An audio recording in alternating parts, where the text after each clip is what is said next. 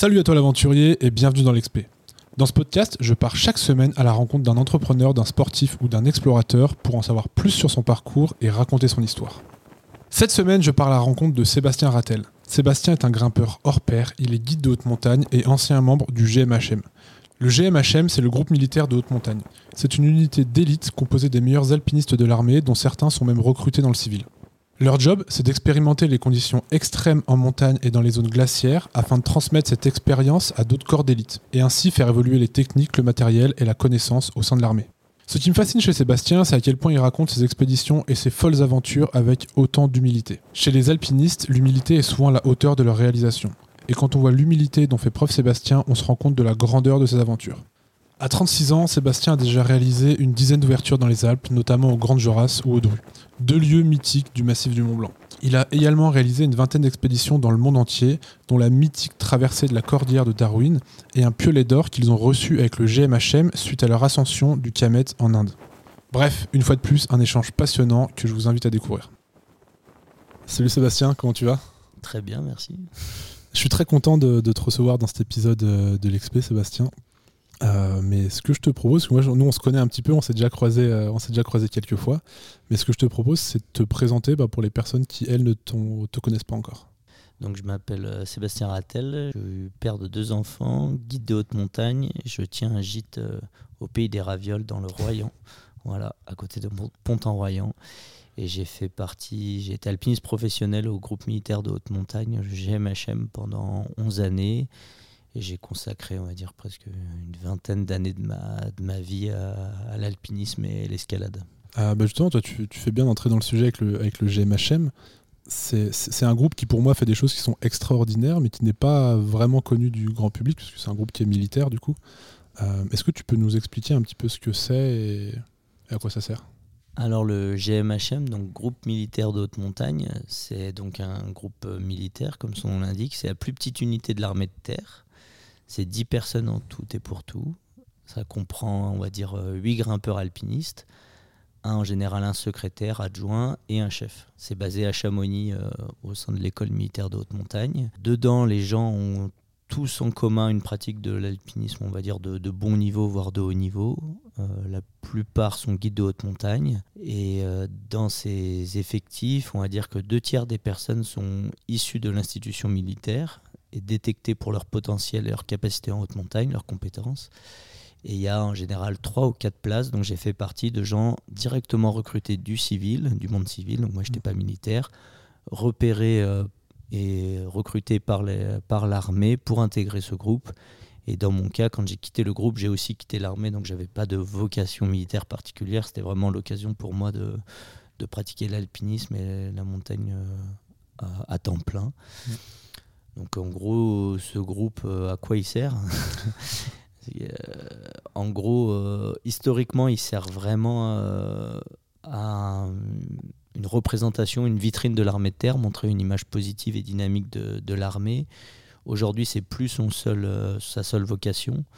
Donc c'est quand même une grosse partie, donc la représentation, communication à travers des films, des, expéditions, des, documentaires, des reportages, etc., des articles. Et puis il y a un volet maintenant un peu d'expérimentation, donc euh, qui peuvent être très variés. Ça peut être sur des du matériel technique.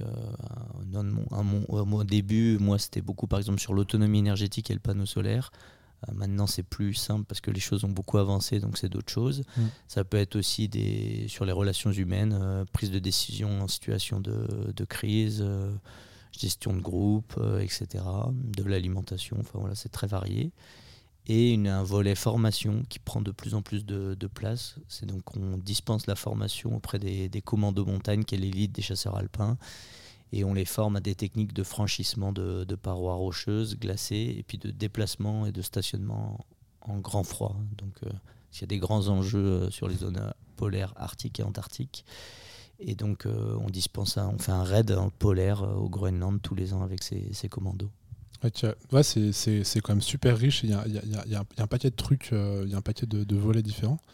Euh, la, première question que je me pose par rapport à ça, c'est que bah, d'autant plus, tu es le bon exemple parce que tu n'es pas issu du monde militaire à la base. Comment tu te retrouves euh, au GMHM Alors moi, je me suis retrouvé au GMHM par opportunisme. C'est-à-dire que bon, je connaissais pas du tout le, le, GMHM. J'avais 20, 21 ans et j'étais dans les équipes jeunes euh, de la FFCAM, les équipes nationales qui s'appellent actuellement maintenant le Géant, groupe Excellence Alpinisme National. Donc c'est des groupes qui ont, pour but de promouvoir l'alpinisme de bon niveau et de former les jeunes au, on va dire au grand alpinisme, mm. qui sont dirigés euh, par la FFCAM, donc la Fédération des, clubs alpins de montagne, anciennement CAF. Et dans ces groupes-là, bah, j'ai rencontré des partenaires euh, avec qui j'ai grimpé, on, se motivait pour faire des, belles choses en montagne. Et on m'a dit, bah là, euh, il y a une place qui se libère au GMHM. Euh, donc oui, certes, c'est militaire, mais si tu veux pratiquer la montagne à temps plein et de manière professionnelle, parce qu'on est rémunéré et salarié, et eh ben c'est une, super, une super opportunité pour toi. Donc c'est vrai que moi, dans l'équipe, on était 10, euh, pas mal de gens étaient frileux et réticents à l'idée d'intégrer un groupe euh, militaire. Et moi, je connaissais un, un, des membres du groupe de loin, mais que je connaissais quand même, qui s'appelait Manu Pellissier, qui s'appelle Manu Pellissier, qui était en Maurienne. Moi, je suis originaire de Maurienne je me suis dit, si Manu il est là-dedans, c'est qu'a priori je devrais pouvoir aussi euh, survivre euh, aux contraintes militaires. Et du coup, euh, j'ai postulé sans trop réfléchir et sans vraiment trop d'ailleurs moi connaître le fonctionnement du, GMHM qui à ce moment-là était aussi dans une phase de reconstruction, etc. Et du coup, qui était encore moins connu même du, de l'alpinisme dans le civil. Mm. Et suite à ça, j'ai été pris. Donc du coup, euh, j'ai découvert un peu le, fonctionnement. Et c'est vrai que par contre, bah, en plus moi je suis rentré donc jeune, hein, j'avais à 21 ans. Et du coup j'avais pas beaucoup de contraintes. Et donc j'y ai vraiment pu m'y consacrer pleinement euh, pendant 11 années. C'était vraiment génial comme expérience. Ouais, j'imagine. Euh, ça, ressemble à, ça ressemble à quoi ces 11 années? Sans, sans, forcément les résumer directement, mais, mais, mais tu t'engages dans le groupe, tu commences et en fait ça, ça ressemble à quoi derrière? Alors moi, euh, donc moi c'est un cas un peu particulier, c'est que c'est rarement des gens aussi jeunes qui intègrent le groupe. Mm. Moi, quand euh, donc je rentre, j'ai 21 ans. Euh, suis derrière le plus âgé, il a 28 ans. Et la plupart, ils ont plutôt 30 et quelques années. Et souvent avec aussi une vie de famille, déjà des expéditions dans les pattes, etc. Donc moi, je rentre, j'ai juste l'envie débordante de grimper en montagne toutes les courses qui m'ont fait rêver et de voilà de passer tout mon temps en montagne et du coup au début euh, il y a une phase un peu pour moi boulimique de d'accumuler des courses euh, des grandes courses mais classiques entre guillemets quoi peut être euh, voilà l'intégrale de Petré au Mont Blanc la face nord des Grandes Jorasses par les voies les moins les moins sérieuses enfin voilà vraiment cette phase de d'acquérir de l'expérience, de, de, combler toutes ces envies qui devenaient d'un coup possible parce que j'avais tout mon temps, j'avais du matériel. Mm. Et, euh, et, aussi, ce qui s'est passé dans mon cas qui a été assez facilitant, c'est que je pense un an après que j'ai intégré le groupe, il y a un autre euh, grimpeur qui est venu, mais lui du monde militaire, qui s'appelait Sébastien Boin, qui lui était plus âgé, mais qui était vraiment dans la même dynamique que moi. Et ensemble, on, s'est bien trouvé pour faire toutes ces, toutes ces, courses. Puis après, il passe un moment où voilà, on commence à, avoir, être un peu rassasié. On a fait un peu les courses qui nous faisaient rêver. Puis là, on va se tourner vers des projets un peu plus ambitieux, mais qui vont demander un peu plus de préparation et d'entraînement. Mmh. Donc du coup, on passe un peu moins de temps en haute montagne et un peu plus de temps bah, juste à s'entraîner, à se préparer pour des, projets plus sérieux. Et après, euh, le, moi, un peu la, période, ça a été de se tourner vers les, expéditions et notamment la haute altitude, parce que c'est quelque chose qui m'attirait. Donc du coup, je l'ai fait un petit peu avec des, au début des copains en dehors du, cadre du groupe, parce que le groupe n'y allait pas tout de suite, mmh. n'était pas tourné vers ces projets-là. Et après, avec le groupe, on s'est engagé dans cette direction-là, et donc là, on a pu partir... Euh, sur plusieurs années de suite euh, en haute altitude, développer des, des, entraînements, des techniques, enfin voilà, développer un peu nos capacités là en altitude et, et c'est pour moi c'était un peu l'aboutissement parce que pour moi le, le Graal et l'alpinisme le plus, plus élaboré, elle se passe en, en haute altitude parce que c'est plus exigeant et plus compliqué. Ouais. À, euh, c'est à partir de quelle altitude que tu considères que c'est de la haute altitude?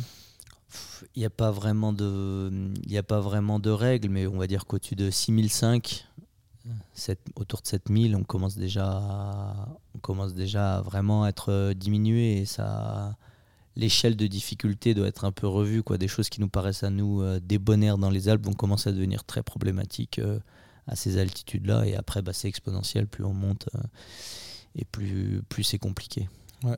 C'est quoi tes premiers, tes premiers pas justement euh, dans, dans, dans, la haute altitude comme ça? Alors, euh, bon, dans les Alpes, il y a quand même le Mont Blanc qui est à 4800 mètres Mm. et qui est pas anodin quand même. Ouais. Déjà à 4800 mètres, on sent déjà bien les effets de l'altitude, surtout si on n'est pas acclimaté, etc. Et moi, en 2007, avant, de, avant même de postuler au groupe d'ailleurs, j'ai fait mon premier Mont Blanc par le pied central du Freinet, qui est, qui est une course un peu mythique de la face sud du Mont Blanc. Et j'en ai vraiment bavé. en fait, euh, bon, c'était des conditions pas faciles, on manquait aussi un peu d'expérience, de stratégie, etc. Et je suis vraiment arrivé en haut du Mont Blanc, mais épuisé, vraiment épuisé par l'altitude. euh, je trouvais ça harassant, j'en pouvais plus. Enfin voilà, c'était aussi ma découverte avec ça, quoi. Parce est, on a tous des physiologies différentes qui sont indépendantes de notre euh, niveau d'entraînement et de notre condition physique. Il y a des gens qui peuvent avoir une très grosse condition physique et qui vont mettre du temps à s'acclimater, d'autres Mhm. qui ont une moins bonne condition mais qui vont moins su- subir l'altitude. Et en l'occurrence, moi, je l'ai beaucoup subi.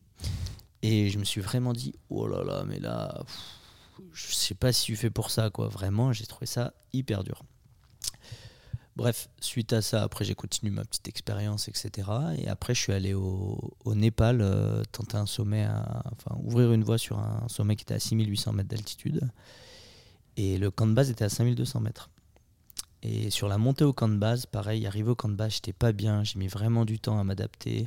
Je pense qu'il y a un petit facteur stress aussi, hein, parce Mhm. que bon, le manque d'oxygène euh, dans le cerveau, c'est un stress physique, mais qui se, retra- qui se retranscrit aussi par un stress du coup mental et psychologique. J'étais avec des copains qui eux, étaient déjà allés en altitude et qui se connaissaient, et moi, franchement, j'étais pas, euh, j'étais pas très à l'aise, quoi. J'étais pas très bien, j'étais pas confortable, etc. On montait encore un peu plus haut, mais j'étais pas bien. Puis au bout d'un moment, ça s'est un peu mis en place. Et on a pu ouvrir cette voie. Et en plus, on a dormi au sommet de la montagne, pour diverses raisons, mais en gros, on a dormi à 6008. Et donc, du coup, été une super première expérience pour moi, parce que là, du coup, c'était quand même rassurant de me dire que, bon, c'était- ça, ça avait été très dur la phase d'acclimatation, mais par contre, passer ce moment désagréable, bah, j'avais pu, euh, j'avais pu passer au-dessus et, et d'avoir déjà bivouaqué en étant fatigué à, six- à 6008, c'était déjà une très bonne expérience pour, euh, pour la suite. Ça ressemble à quoi une nuit à 6800 mètres d'altitude? Ah, pour ainsi dire, je m'en souviens que, que peu, mais euh, ce qui est sûr, c'est que moi, je suis quelqu'un qui dort assez bien, déjà, globalement. Et souvent, quand je suis fatigué, je dors. Donc, quand j'arrive, en général, la première partie de nuit, elle se passe assez bien parce que je suis fatigué, je suis épuisé. Donc, euh, je m'endors quelques heures. Hein, c'est pas non plus de suite, quoi. Ça peut être une heure, deux heures de suite. Et après, bah, c'est des phases un peu comateuses où on s'assoupit une demi-heure, on se réveille, on se retourne. euh, on, on dort pas pleinement de, de A à Z, mais par contre, on se repose. On se réveille le lendemain matin, on est quand même euh, un peu plus reposé. Après, à 6008, avec pas beaucoup de nourriture, etc., le lendemain matin, on est quand même pas très frais. hein. On est un peu collé, on a fini tard, on met du temps à se remettre un peu les idées au clair, etc. Mais euh, déjà, on est à l'horizontale, parce que toute la journée en paro, il faut savoir qu'on est, on est gainé, on est debout, on est pendu, on est suspendu. Là, on est allongé, donc on peut relâcher quand même tous ses muscles. On n'a pas trop froid parce qu'on est quand même bien, bien habillé, on est dans la tente en plus, dans ces Mhm. cas-là. Et du coup, c'est quand même un moment de, euh, ouais, de repos. Même si c'est pas, ça n'a rien à voir avec une nuit à la maison, mais c'est quand même un moment de repos et de, de repos physique et mental. Ouais, un- il y, a- un truc qui est, intéressant dans ce que tu dis, c'est que hum, c'était justement en, en, en escalade. C'est de hum, dans, dans l'alpinisme, tu as le côté un peu plus, euh, on va dire, pour caricaturer, mais le côté un peu plus randonnée où tu vas vraiment bah, marcher, tu vois. Euh, comme si on prend l'exemple bah, du Mont Blanc le- avec la voie classique. Euh, et tu as la phase où justement bah, tu vas faire de la paroi et tu vas grimper la majorité du temps. Du coup, ouais, c'était c'était dans- c'était déjà dans ouais. cette pratique-là. Ah ouais, moi c'est vrai que je suis pas, j'étais pas un grand marcheur, je suis pas en plus un, un grand contemplatif.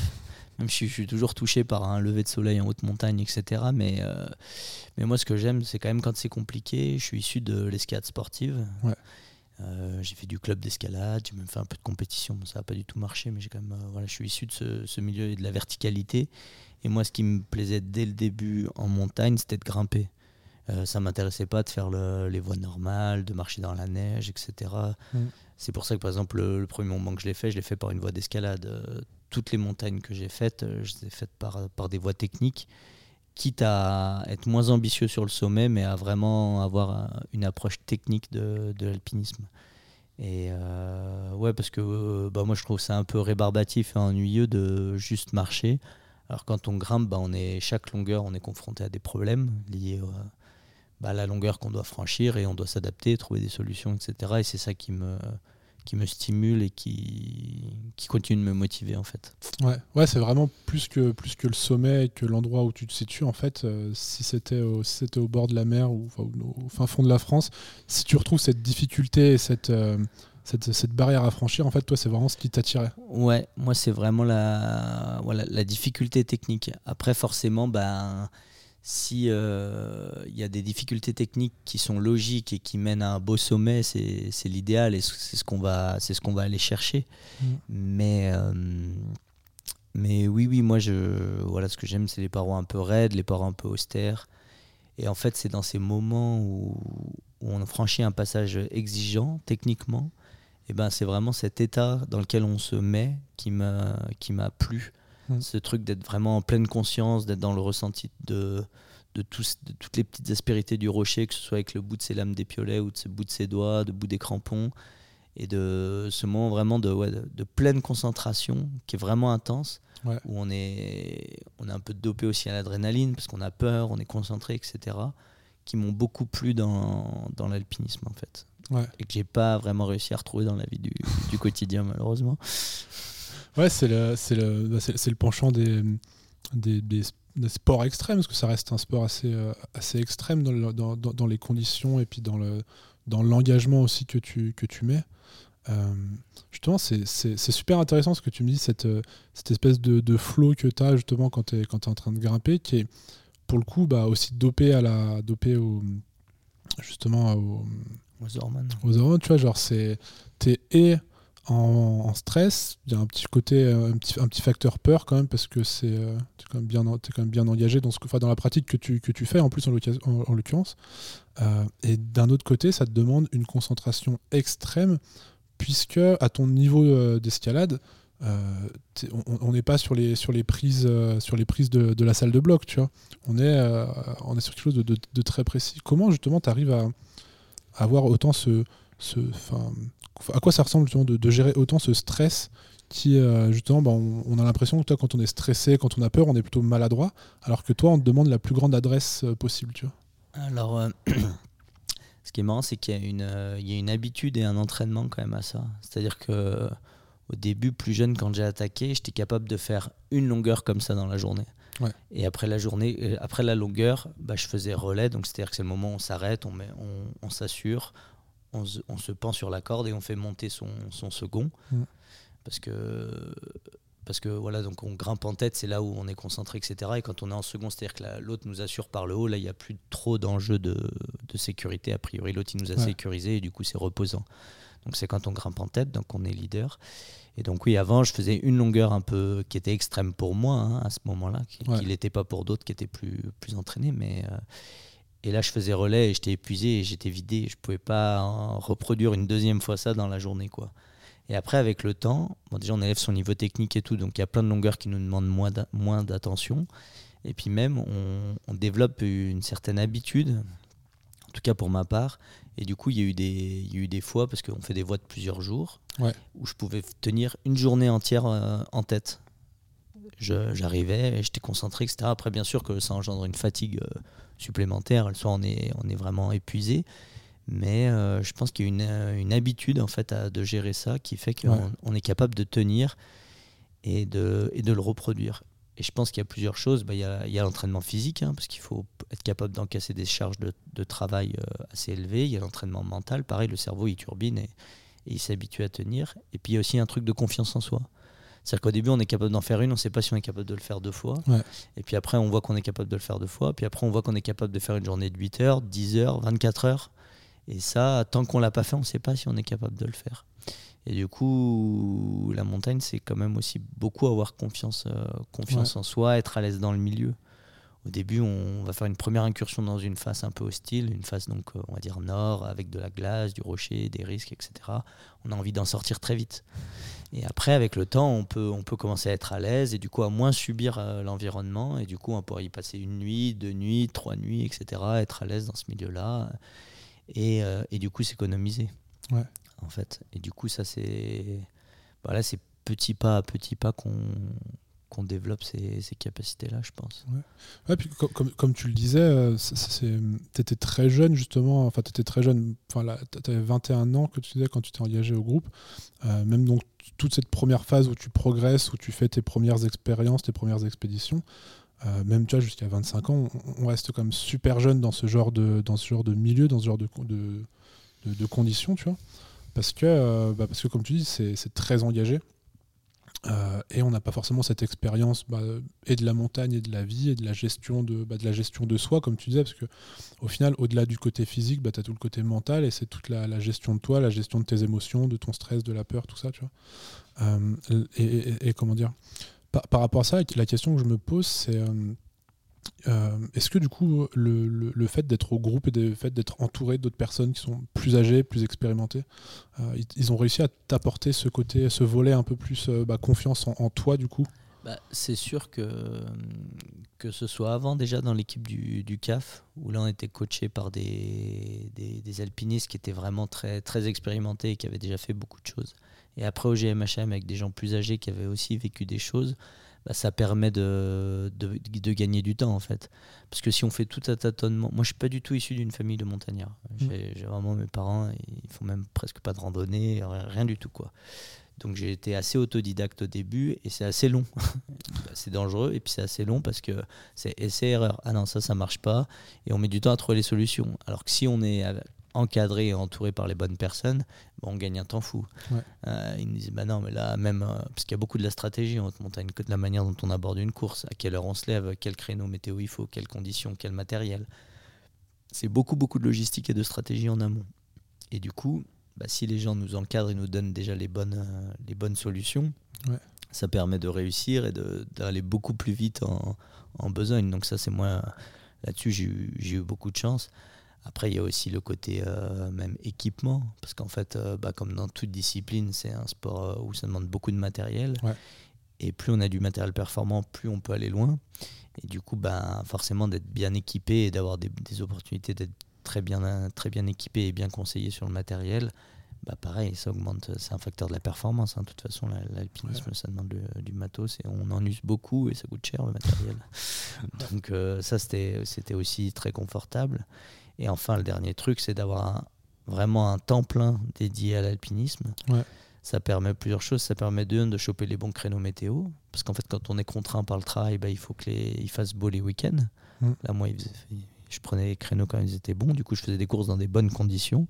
Et j'avais des partenaires de cordée qui étaient eux aussi disponibles. Ce qui n'est pas toujours le cas dans la, dans la vraie vie, si je peux dire. et, euh, et, donc, ça, pareil, ça permet de, de faire beaucoup de choses et plus rapidement. C'est évident. Ouais. Euh, du coup, ben, à, cette époque du, groupe, tes premières euh, grosses expéditions, parce que tu as eu cette première partie où justement, bah, toi, tu étais boulémique de, montagne, de progression et tout. Euh, et à un moment donné, bah, du coup, je, suppose que viennent les, expéditions. Puis du coup, bah, tu, tu parlais qu'au début, en tout cas où tu étais, ils n'étaient pas forcément portés vers la haute altitude. et que là, bah, ça, ça revenait. Mm. c'est quoi les projets et comment une question que je me posais aussi c'est comment les projets sont amenés sur la table tu vois?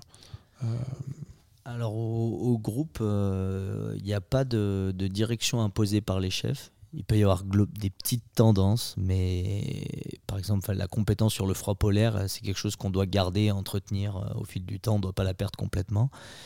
Et euh, la haute altitude, par exemple, le groupe avait un peu décroché avec la haute altitude et on n'avait plus trop grand monde qui était, qui était expérimenté là-dedans. Mmh.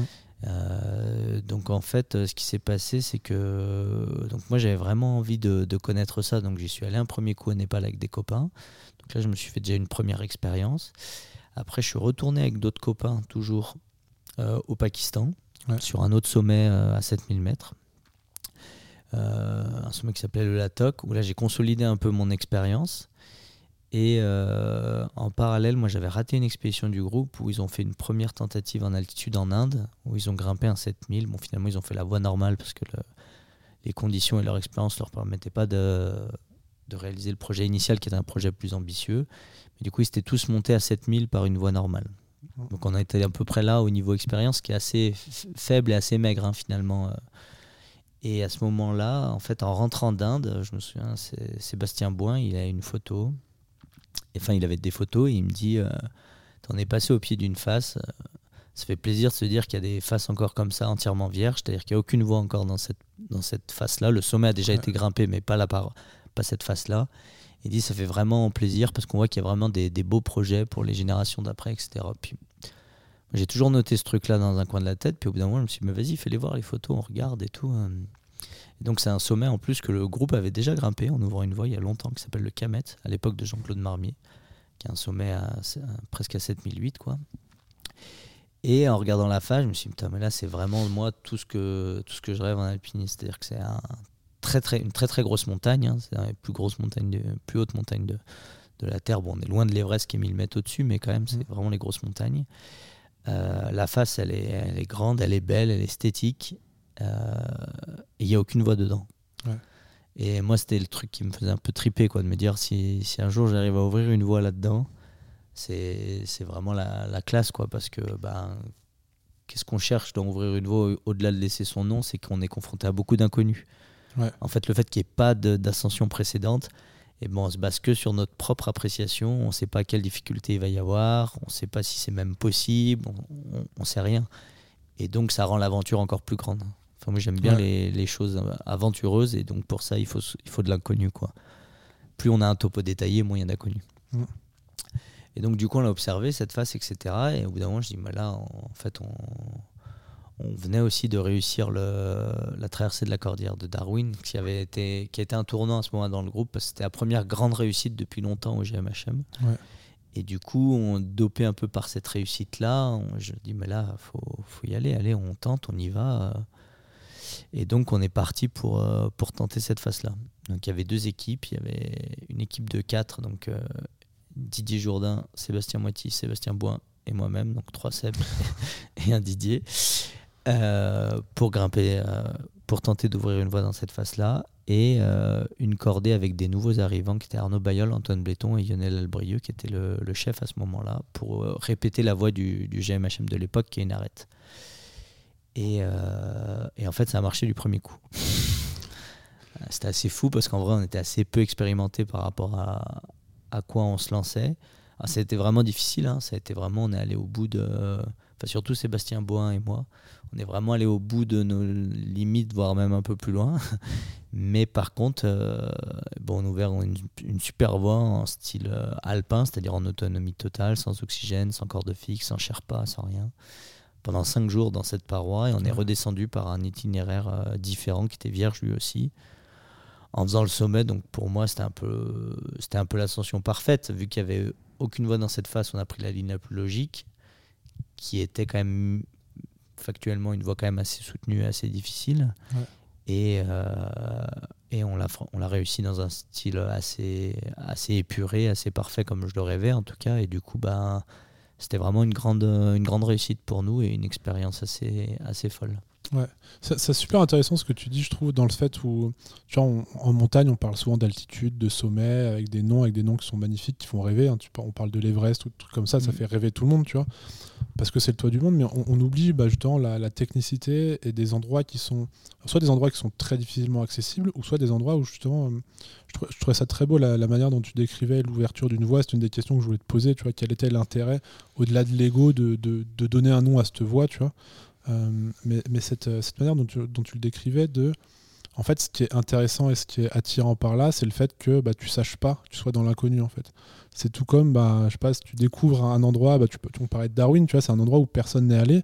Donc l'intérêt, c'est pas d'être le premier à le faire, c'est de toi en tant qu'alpiniste, de te confronter à des inconnus que n'as pas l'habitude de gérer. Parce que quand tu pars euh, bah, dans des endroits où tu, connais, bah, tu connais déjà tout, tu vois.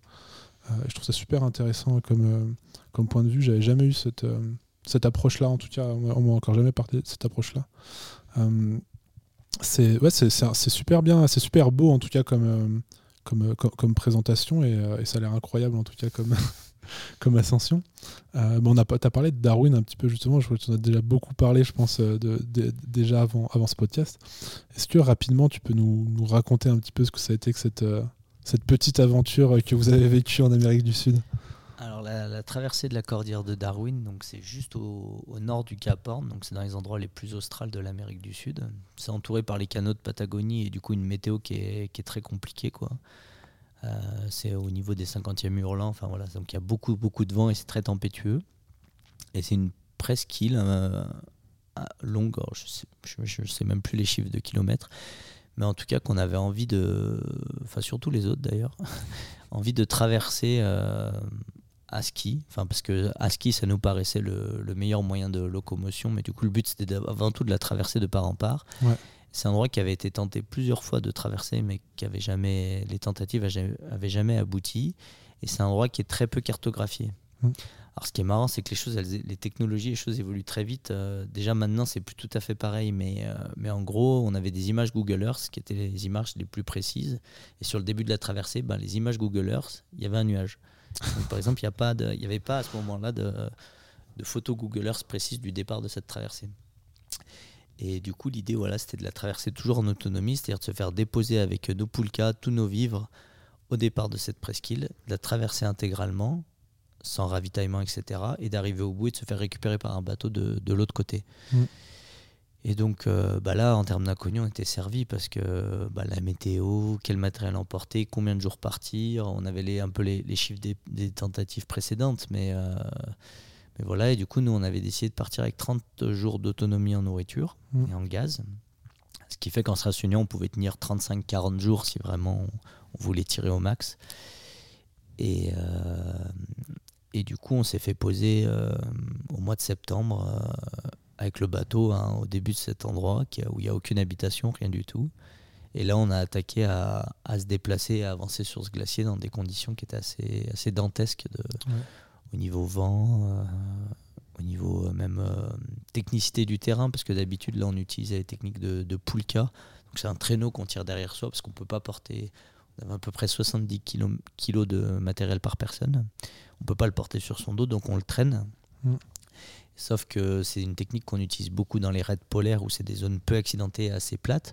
Et là, c'est un massif qui est, très, alpin, qui est assez escarpé. Il y a beaucoup de crevasses, il y a des arêtes, des corniches, euh, des passages très raides, etc. Donc quand c'était assez plat, on pouvait tirer notre matériel. Et quand c'est technique, on faisait des allers-retours. C'est-à-dire qu'on porte un premier assise pour monter une deuxième et on va voir. On a réussi à monter nos tentes dans la tempête. Et après, on est resté bloqué trois jours. Et après, euh, après, déjà, bon, on a essayé de moins se faire prendre sur les crêtes, c'est là où il y a le plus de vent. Et à la fin, heureusement, la météo a quand même tourné, parce qu'on devait franchir des passages vraiment techniques, vraiment d'alpinisme, euh, des, courses d'arête, quoi, des choses quand même sérieuses. Ou pareil, on devait faire des allers-retours avec des grosses charges sur le dos. Et là, il nous fallait, on n'avait pas le choix, il nous fallait un créneau météo un peu stable.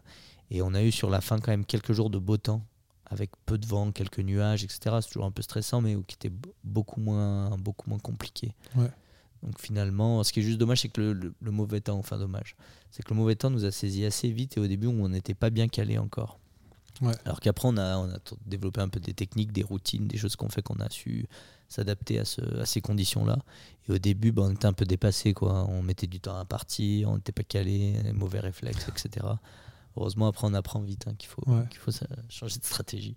Euh, c'est aussi ça l'expérience, du coup, et c'est ce, qui, c'est, ce qui est, c'est ce qui a été cool pour vous, c'est que ça vous a propulsé euh, à, plein de, à plein, de, plein de niveaux, mais surtout entre vous et dans l'expérience de chacun, tu vois, par rapport à la gestion de ce genre de milieu. Il faut le rappeler, et je, trouve, je trouve que tu le minimises, et puis c'est un peu même tout le groupe et tout, mais il euh, faut quand même rappeler que c'est un, endroit qui est euh, bah, des conditions qui sont extrêmes. Euh, c'est pas juste, comme tu dis, une traversée polaire à plat avec une poulka, tu vois, c'est une poulka qui fait 70 kg, même si tu vous l'alléger, dans un milieu qui est montagne, enfin montagnard, tu vois, donc c'est pas juste sur du plat et du dénivelé. en groupe pendant 30 jours. Donc il y a vraiment, enfin j'ai l'impression qu'il y a vraiment tous les facteurs, les, les, facteurs les plus extrêmes de ce que tu peux faire presque sur Terre, tu vois. Euh, réunis au même endroit, plus la météo. Euh, qui tu vois, c'est quand même, euh, c'est quand même assez, c'est quand même très ambitieux. Et, du coup, ce que, je me, ce que, ce, que, je me pose comme question par rapport à ce que tu me dis, toi qui voulais pas y aller en plus au début, c'est assez drôle. Qu'est-ce que tu en, qu'est-ce que en tires et qu'est-ce qui te, qu'est-ce qui toi te, t'en tire de positif aujourd'hui? Qu'est-ce qui te rend heureux par rapport à ça? euh, bah, ce qui est marrant, c'est que par contre, moi, je suis quelqu'un qui, aime bien en chier globalement. de toute façon, l'alpinisme, c'est quand même euh, aimer souffrir. Hein. Faut, un petit peu. Quand même, c'est l'école de la souffrance. Hein. Et, euh, et, là, j'étais servi. et, et moi, avec, moi, j'étais dans la tente avec Dimitri. On s'est vraiment, on était quand même malgré tout assez à l'aise dans ce milieu-là. Que vraiment, on en a chié globalement tous les jours, parce qu'en plus, même les jours après où il a fait beau, on a fait des grandes journées et du coup, on était épuisés. Plus euh, au bout d'un moment, on commence à avoir des dettes en, en calories, etc. Donc ça creuse et c'est difficile. Donc globalement, il n'y a eu aucune journée cool. hein. Mais euh, par contre, euh, sur place, moi j'étais fasciné par autant de complexité. Enfin, finalement, c'était sans le savoir, c'était un peu l'aventure que j'avais envie de vivre. Ouais. Que ce soit tout aussi compliqué et laborieux, quoi. même se faire à manger le soir, monter la tente, c'était galère puisqu'il y avait du vent.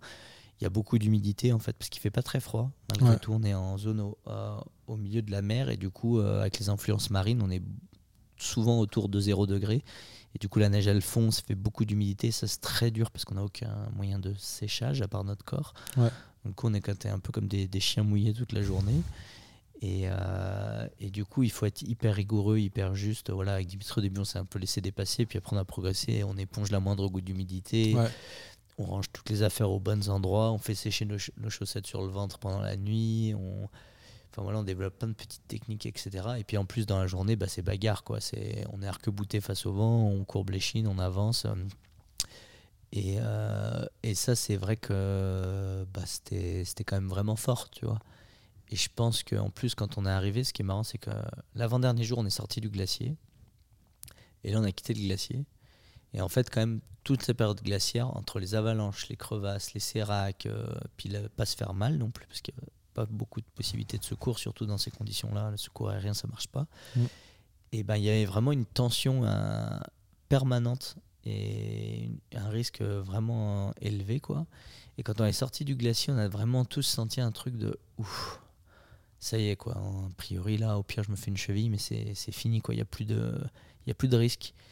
Et euh, je me souviens, on est arrivé dans l'herbe, etc. C'est le premier qu'on voit de l'herbe, quand même, depuis 30 jours. Et c'était dingue. Et il y avait vraiment un soulagement et un truc de genre.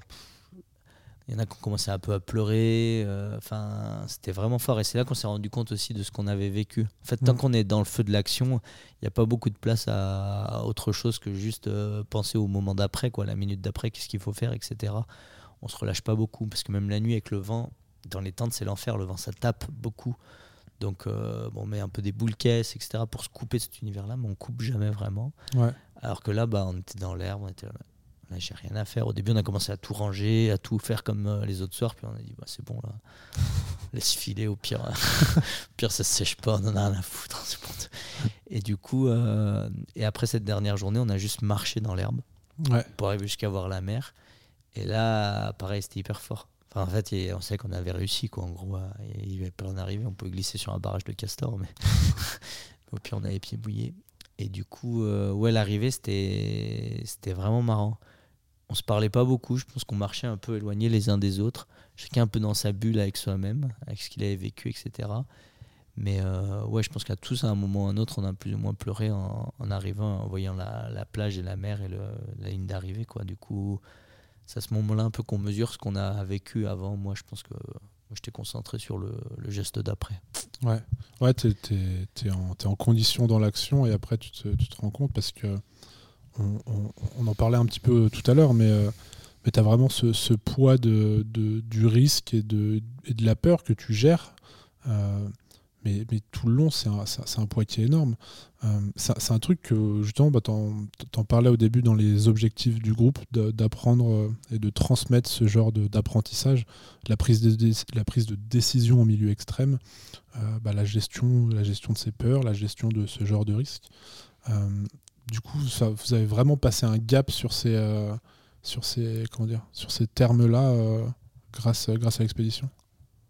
Bah, je sais pas si c'est grâce à l'expédition ou aussi l'expédition qui a validé certaines choses quelque part. Et puis après ça, euh, bah, avec la réussite, des fois, on- finalement, on apprend aussi moins de ses réussites que de ses échecs, parce qu'avec la Ouais. réussite, on est un peu galvanisé par la réussite et on oublie les petits points, les petits points de grincement dans les engrenages. Mais euh, non, je pense qu'on après sur les six, on l'a pas vécu tous pareil non plus. hein. Ouais. L'expédition, euh, on avait des profils un peu différents. Il y avait François Savary, c'était sa dernière expédition. Mm.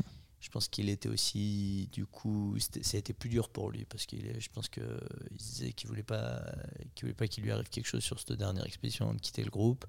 Il était sûrement aussi peut-être un petit peu moins préparé physiquement. Et du coup, il y a eu des moments où il l'a plus, euh, plus subi. Puis après, bon, on retrouve euh, l'avantage d'être 6, c'est qu'il y a toujours un qui est moteur. On n'a pas eu la panne morale en même temps. Euh, et entre nous, ça n'a pas toujours été non plus si facile que ça à 6. Il y a eu des points de tension, des choses comme ça. Et du coup, derrière, on, s'est aussi rendu compte qu'il fallait vraiment en amont verbaliser et essayer de désamorcer le plus possible de choses. Parce qu'après, sur place, c'est un peu compliqué, c'est trop tard. Donc, euh, bon, on en tire des leçons, hein, forcément, de ces trucs-là. Comme je disais, après, on a essayé d'appliquer un peu la même méthode de préparation, d'organisation et d'entraînement sur les autres expéditions, mais c'est sûr que ça marchait mieux. Mais je pense qu'aussi, le plus grand, plus grand apprentissage qu'on a eu à ce moment-là, c'est la confiance en nous. En fait, c'est d'oser se lancer. On ne serait jamais lancé sur un objectif comme le Kamet en Inde derrière, s'il n'y avait eu cette réussite à Darwin parce qu'en vrai, euh, on avait peu d'expérience pour aller en haute altitude comme ça et faire, faire un projet si ambitieux, mais c'était un peu galvanisé par cette réussite-là. Mm. Et je pense que ça a bien, ça a bien fonctionné ouais. pour ça. Ouais, cette confiance en vous et, confiance dans le groupe, euh, dans, votre effectif. Ouais. ouais, ouais, ouais, entre les, les uns les autres. Et puis, euh, ouais, non, non, c'est c'est marrant hein, comme ça marche, parce qu'à un moment, il faut y croire en fait. Puis l'alpinisme, on a boîte entraîné, bien préparé, etc. À un moment, ce qui change pas, c'est qu'il faut aller au charbon. et là, je pense que du coup, on avait envie de, on avait envie d'y aller au, charbon et de, de se bagarrer un peu. On se sentait, on sentait prêt pour ça. Ouais. Du coup, c'est pour ça que vous en avez profité, que vous avez enchaîné avec le Kamet un an plus tard, c'est ça? Ouais, je crois que c'est ouais 2011-2012. Ouais, c'est ça. Et, euh, et, du coup, bah, la suite, euh, donc là, vous enchaînez bah, deux, de, de victoires, on va dire, entre de, de réussites, de grosses réussites. Oui. Euh, donc ça vous donne encore plus confiance, du coup, je suppose ouais. que la réussite. Ouais, il y a une espèce de spirale. Euh, après, ce qui est marrant, c'est que je disais justement, quand on. Des fois, on apprend moins de ses réussites. C'est que justement, au Kamet, je pense que c'était une très belle réussite alpinistique. Et par contre, comme je disais, euh, on avait touché aussi un peu du doigt nos limites. Et je pense qu'à la fin, on était, en tout cas sur les quatre, plus tout à fait en maîtrise. On était un petit peu dépassé par les, par les événements, notamment Seb Boin et moi. C'est Boin qui filmait quand même, il s'est un petit peu gelé les mains. Bon, pas de manière irréversible, mais quand même, il a les doigts un peu gelés. Donc, il a mis six mois quand même à s'en remettre. Mmh. Et, euh, et, tous les deux, dans la descente, on était vraiment épuisés. Alors, moi, c'est un peu revenu en perdant de l'altitude. Ce qui fait que j'ai pu gérer un peu la fin de la descente. Et Seb, jusqu'au bout, euh, même après au camp de base, il n'arrivait pas à se refaire. Il était vraiment euh, allé très très loin. Et, et, derrière, il a fallu digérer un peu tout ça. Ouais. Ce qui n'a pas, pas été le cas, je pense, pour Didier et Seb, qui eux l'ont mieux vécu plus, ils étaient ensemble dans la tente, donc euh, on, était, on était les deux un peu dépassés, donc on a aussi peut-être moins mangé, moins bu le dernier soir, etc. Ce qui fait que ça a encore accentué notre, notre dégradation. Et du coup, euh, ouais, du coup, Seb, je pense qu'il euh, il était un peu partagé. Je pense que quand il est rentré chez lui et qu'il a pris ses gamins dans les bras avec ses doigts gelés, etc., il s'est un peu dit est-ce que j'ai vraiment envie de continuer Est-ce que je m'arrête là Est-ce que je mise encore un coup ouais. Je pense qu'il y a ce questionnement-là qui est, qui est arrivé. Moi, en parallèle, du coup, pour partir en Inde, j'avais décalé, j'avais enfin réussi mon examen de guide, mais là, pour le Kamet, je ne pouvais pas le rater, donc j'avais décalé d'un an. Et du coup, je me suis dit, bah, là, je vais me poser un an, je vais faire la formation de guide un peu, euh, temporiser, réfléchir à ce que j'ai envie de faire, etc. Mmh.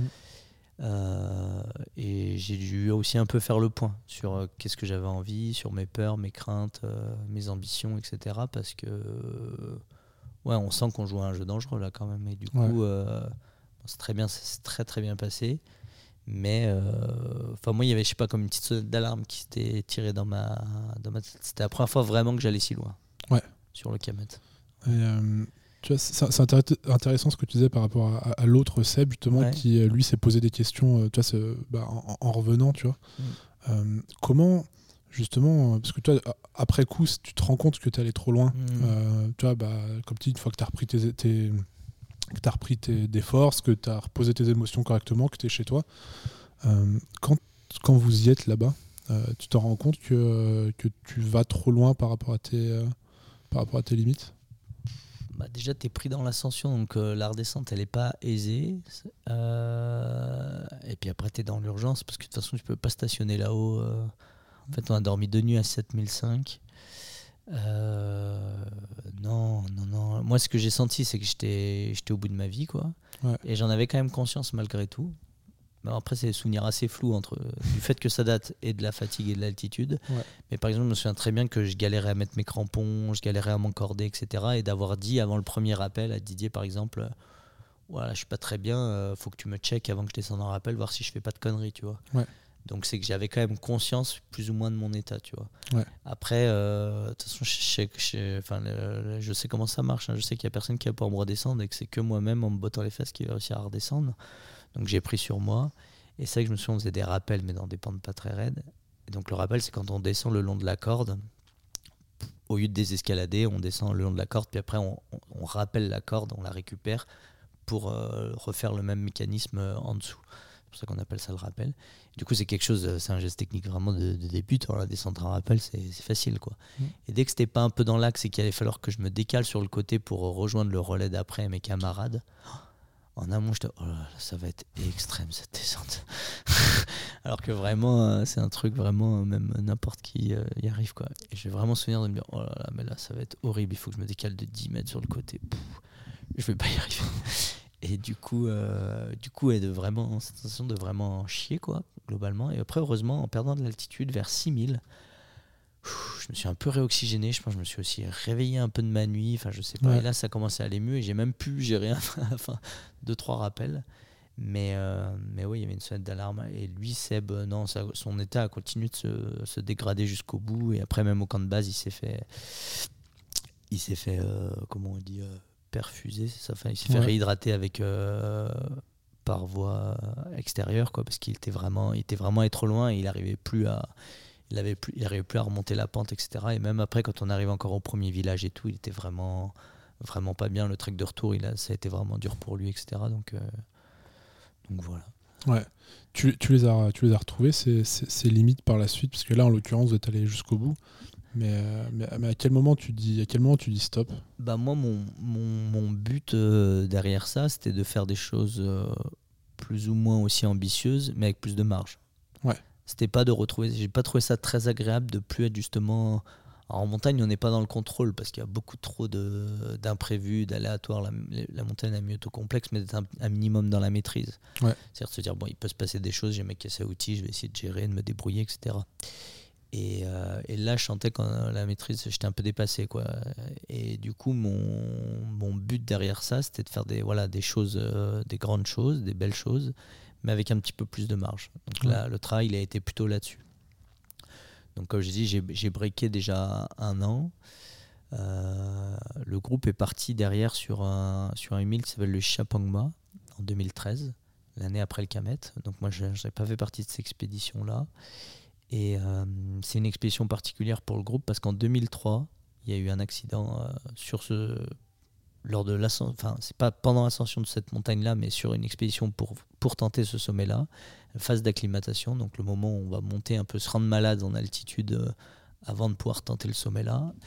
Et, Il y a deux membres du GMHM qui sont décédés suite à la rupture d'une corniche, ce qui était un épisode vraiment dramatique pour le groupe. Moi, quand je, rentre au groupe en 2008, je n'ai pas le poids sur les épaules de ce truc-là, je connaissais même pas vraiment l'histoire, euh, mais il y a un traumatisme. Il y a un- le bon, il y a deux personnes qui sont décédées, plus des personnes qui quittent le groupe suite à cet accident-là. Et du coup, moi, quand je suis rentré au groupe, c'est dans cette phase de reconstruction. C'est Ouais. pour ça que c'était une période un peu différente. Et là, euh, en 2013, en plus, ça fait 10 ans, mine de rien, pile. Et du coup, l'équipe, suite au Camet, se sent prête pour aller tenter euh, le projet de 2003. Et en fait, sur place, au camp de base, Bon, on arrive au camp de base. Enfin, moi, du coup, j'étais pas, mais ils arrivent au camp de base. Et ben, il y a une stèle avec les noms gravés des, des deux membres du groupe. Et en fait, là, d'un coup, très vite, euh, ceux qui n'ont pas digéré l'ascension du Kamet, par exemple, ça, ça ressurgit. Et typiquement, Seb Boin qui est là, il se dit en fait, je vais pas grimper le Chichapogma. Je Ouais. suis là, mais je vais pas grimper. Et en fait, cette expédition, c'est marrant, c'est un peu un tournant, c'est-à-dire que ça refait le tri un peu de qui est prêt, qui est encore en vie, comment, pourquoi, etc. Là, ils sont assez nombreux. Euh, les rôles de chacun, la place de chacun n'est pas vraiment définie. Tout le monde se regarde un peu en coin, qui va grimper qui, qui faire quoi, etc. Et en fait, euh, finalement, il n'y a que Seb Moiti qui était déjà là sur l'expédition de 2003, qui va tenter la- l'ascension, avec Max Bogno, qui est le dernier arrivé au groupe et qui, bah, lui, est plein, d'élan et de motivation. Et tous les deux, ils tentent, euh, ils tentent l'ascension. Bon, ça ne marche pas pour des raisons météo. Et tous les autres en fait du, groupe sont un peu dépassés par la situation, se sentent pas forcément prêts. Bref, ça merdouille. En plus, ça finit assez, euh, assez bêtement parce qu'en fait, le routeur annonce 2 mètres de neige au camp de base. Après, on dit souvent il va tomber 2 mètres de neige, mais on n'y croit pas. En l'occurrence, il reste, il tombe 2 mètres de neige. Du coup, ils sont bloqués. Du coup, ils abandonnent leur matériel au camp de base et ils rentrent à pied au village. Donc, euh, ils rentrent à Chamonix sans le sommet et en ayant laissé tout le camp de base en place là-haut euh, sous la neige. Et donc, du coup, là, forcément, là, vu que c'est un échec, c'est plus facile de reposer les questions et de reposer les choses. Dire, bon, attendez, maintenant, qu'est-ce qu'on veut faire? Est-ce qu'on est qu'on veut vraiment aller vers ça? Qui veut aller vers ça? Et comment on se prépare pour aller vers ça? Mm. Et du coup, bon, moi, j'étais resté, euh, j'étais resté à Cham et je me dis, mais c'est un peu con, là, à l'automne, vous y, on y, vous y êtes allé, on a abandonné tout le matériel. En fait, ça se trouve, c'est plus simple d'y aller au printemps. Et euh, si on y retourne dans 5 mois, dans 4 mois, on récupère le matériel. Vous connaissez en plus la, la face. Seb et Max, ils s'étaient montés à 7000. C'est le moment d'y aller. On a toutes les cartes en main et tout. euh, Est-ce que vous êtes d'accord quoi? Et là, du coup, de repartir pour 2 mois, 5 mois après cette tentative-là qui avait été quand même euh, laborieuse, Mm. et ben sur les motivations, ça a vite fait le tri. Et du coup, on s'est retrouvé à 4. Et Seb Moitié, toujours Max, moi-même et Antoine Bléton. Et du coup, on est partis tous les quatre sur le, sur le Chichapangma avec euh, un médecin et le chef. Et où là, on, on s'est vraiment fait une préparation spécifique. Enfin, on était vraiment raccord tous les quatre. Et ça a marché. Et on a pu gravir le, donc la face sud du Chichapangma en style alpin, toujours donc euh, sans oxygène, en autonomie. Et là, bon, c'était moins dur techniquement que le Kamet, mais c'était un peu plus haut. Et là, c'était une, une ascension assez maîtrisée pour le coup. Ouais. Malgré l'engagement extrême que ça demande, hein, ça n'empêche pas. hein. On- Là-haut, on n'est rien. On est quatre petits bonhommes tout perdus là-haut dans cette montagne. Mais par contre, euh, ça a bien déroulé. Ça s'est passé comme sur le plan. euh, on était au sommet à l'heure. On est redescendu à l'heure. euh, personne s'est gelé. euh, on était physiquement au bout, mais, mais avec une certaine maîtrise et une certaine marge. Et du coup, ça a été une vraie belle, belle réussite. Et ça a permis aussi à moi de me dire c'est quand même possible de grimper ces montagnes-là avec une relative marge, malgré tout l'engagement et les risques encourus qui, qui sont inhérents à cette activité-là. Mais Mm. voilà, il y avait un côté rassurant pour moi de me dire Ah oui, c'est quand même possible. C'est c'est- ça que tu, que tu recherches en montagne et que globalement, euh, ce qui est recherché en montagne, c'est d'avoir ce dépassement euh, de soi, ce, ce- dépassement de, de l'inconnu, de la complexité toujours plus, mais tout en gardant la maîtrise euh, de soi à minima, parce que c'est le seul- la météo, tu peux pas, tu Mhm. peux pas tout maîtriser, même si tu peux l'anticiper. Euh, Il y a plein de choses que tu peux, y a plein de facteurs que tu peux pas maîtriser. Par contre, la maîtrise de soi, c'est vraiment quelque chose qui est, euh, qui est fondamental en, montagne. Euh, je sais pas, en tout cas je parlerai pour mon cas à moi parce que chacun a une vision un peu sûrement différente. Mais oui, moi j'aime bien quand même euh, garder une forme un peu de, de maîtrise quand même. En fait, sentir qu'on a été bon pour moi, c'est sentir qu'on a, on a fait les bons choix, les bons trucs, etc. Si on réussit trop facilement, bah c'est un peu décevant quelque part, c'est qu'on n'a pas été assez ambitieux ou je sais pas, enfin, c'est que du coup le challenge n'était pas vraiment au rendez-vous. Mm. Mais si vraiment physiquement on a été, on a été servi, si je peux dire, et qu'on ne s'est pas senti trop dépassé, Ouais. oui, c'est idéal. Après, c'est toujours ambigu parce qu'en fait, on, on va prendre le plus de risques pour essayer d'en encourir le moins possible, quoi, d'en accepter le moins possible. Donc c'est un peu, c'est un peu étrange comme, euh, comme fonctionnement finalement. Mais, euh, mais ouais, en tout cas, moi, j'aimais pas, j'aimais pas le côté euh, où je lâche tout et je verrai ce qui se passe, quoi. C'est risqué. hein. C'est risqué, ouais. Après, je, je pense, parce que là, c'est des ascensions qui sont extrêmes, mais il y a eu des ascensions dans l'histoire encore plus extrêmes. Je sais pas si c'est possible de faire des choses beaucoup plus ambitieuses en gardant toujours, on diminue la marge, hein, on réduit forcément les marges. Plus on va loin, plus on va réduire les marges. On a beau se préparer, beau tout ce qu'on veut, euh, c'est inévitable. Euh, donc, donc là, ça fait, ça fait combien de temps déjà que tu es au GMHM à ce moment-là euh Bah là, c'est 2014. Moi, je suis rentré en 2008, début 2008. Donc, ça fait, ça fait 6 ans, à peu près. Ça, a été Ouais. ta dernière. Ouais. euh, Non, non, non, ça n'a pas été ma dernière expédition. Ce qui est marrant, c'est que derrière ça, du coup, on avait comme idée, enfin surtout moi, de, de tenter un autre euh, sommet à peu près de la même hauteur, qui était par exemple la face sud de Annapurna, Mm. mais qui était au niveau technique et engagement bien plus sérieux. Ouais. Et, euh, et du coup, je pense que j'ai un peu peut-être forcé la main sur ce projet-là, en étant un peu moteur, etc. Et, et je pense que peut-être il n'y avait peut-être pas l'adhésion suffisante des autres membres du groupe. Peut-être on n'a Ouais. pas laissé assez place à la réflexion, mais en fait, c'est dur parce qu'on est quand même euh, socialement on est un peu pris c'est-à-dire quand on est là-dedans vous avez réussi ça ça puis après les gens tout ce qu'ils vous disent c'est et c'est quoi le prochain projet? Ouais. et on est un peu enfermé euh, dans ce truc là c'est dur de dire bah en fait là non je vais faire moins dur je vais faire autre chose euh, Bah ouais. c'est moins classe entre guillemets surtout à Chamonix où tout tourne autour de ça le culte de la performance du chrono de la difficulté etc et donc euh, donc moi clairement j'avais vraiment envie de de tenter ce- cette phase sud de Annapurna mais, et par contre de vraiment passer un cap sur l'entraînement et la préparation.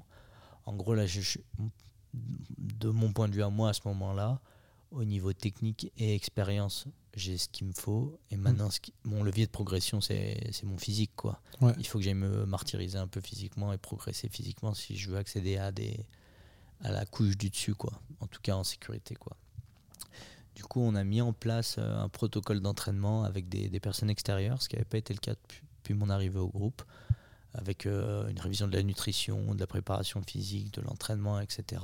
Avec comme projet sur plusieurs années, parce que pour moi ça n'allait pas se résoudre en une fois, la phase sud de Annapurna et de faire une voie en style alpin sur la phase sud de Annapurna.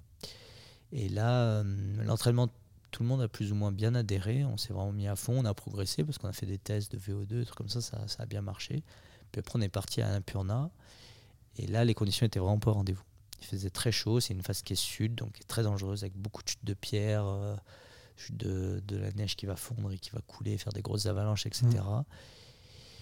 Et euh, on a quand même fait une petite incursion dans la, in- incursion dans la phase sud, mais on a vraiment mesuré la dangerosité et la complexité de ce genre d'ascension. Ouais. Et là, suite à ça, il y a eu un peu explosion du groupe.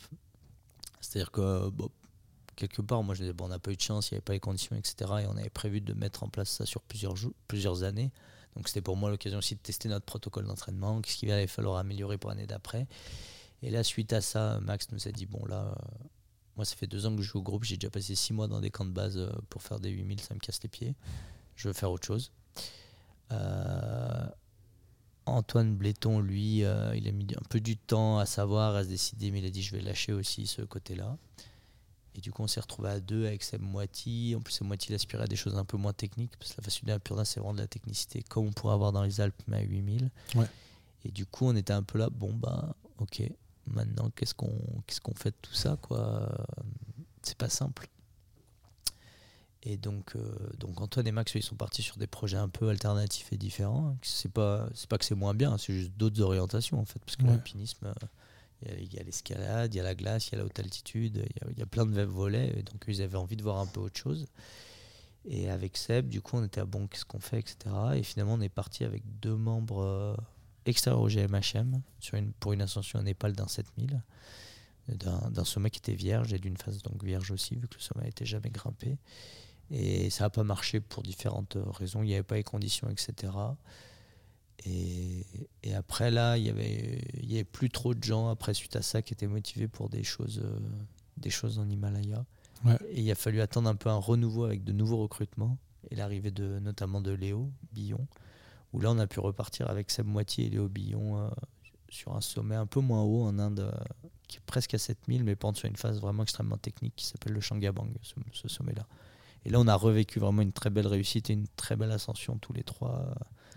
Alors c'est différent, c'est beaucoup moins haut, mais c'était vraiment plus, plus dur techniquement. Quoi. Il y a vraiment des passages euh, très, très ardus en, en escalade, quoi, en Ouais. escalade mixte.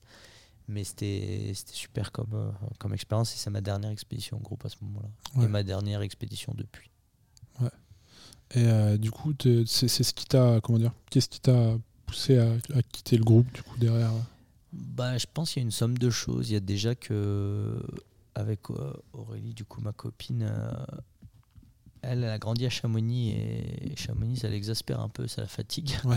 Ce qui se comprend. hein. C'est une vie particulière, c'est très touristique, euh, beaucoup dans la performance, enfin beaucoup dans plein de choses. Et du coup, c'est assez épuisant et c'était pas forcément le cadre de vie rêvé pour le long terme. Donc, on, a, on avait envie de bouger.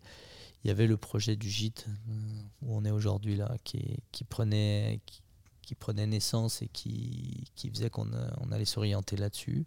Donc on a trouvé ce corps de ferme où on est là, où on a fait le gîte et du coup on se lançait là-dessus. Il y a aussi une question de disponibilité de risque. Mm. À ce moment-là, j'ai- déjà un enfant, hein, mais, euh, mais en tout cas, je voyais bien que moi, j'étais moins. Je me rendais moins disponible. Je commençais à prendre mes congés. C'est Ouais. un mauvais signe pour moi, GMHM. Quand on prend tous ses congés, c'est qu'il faut partir.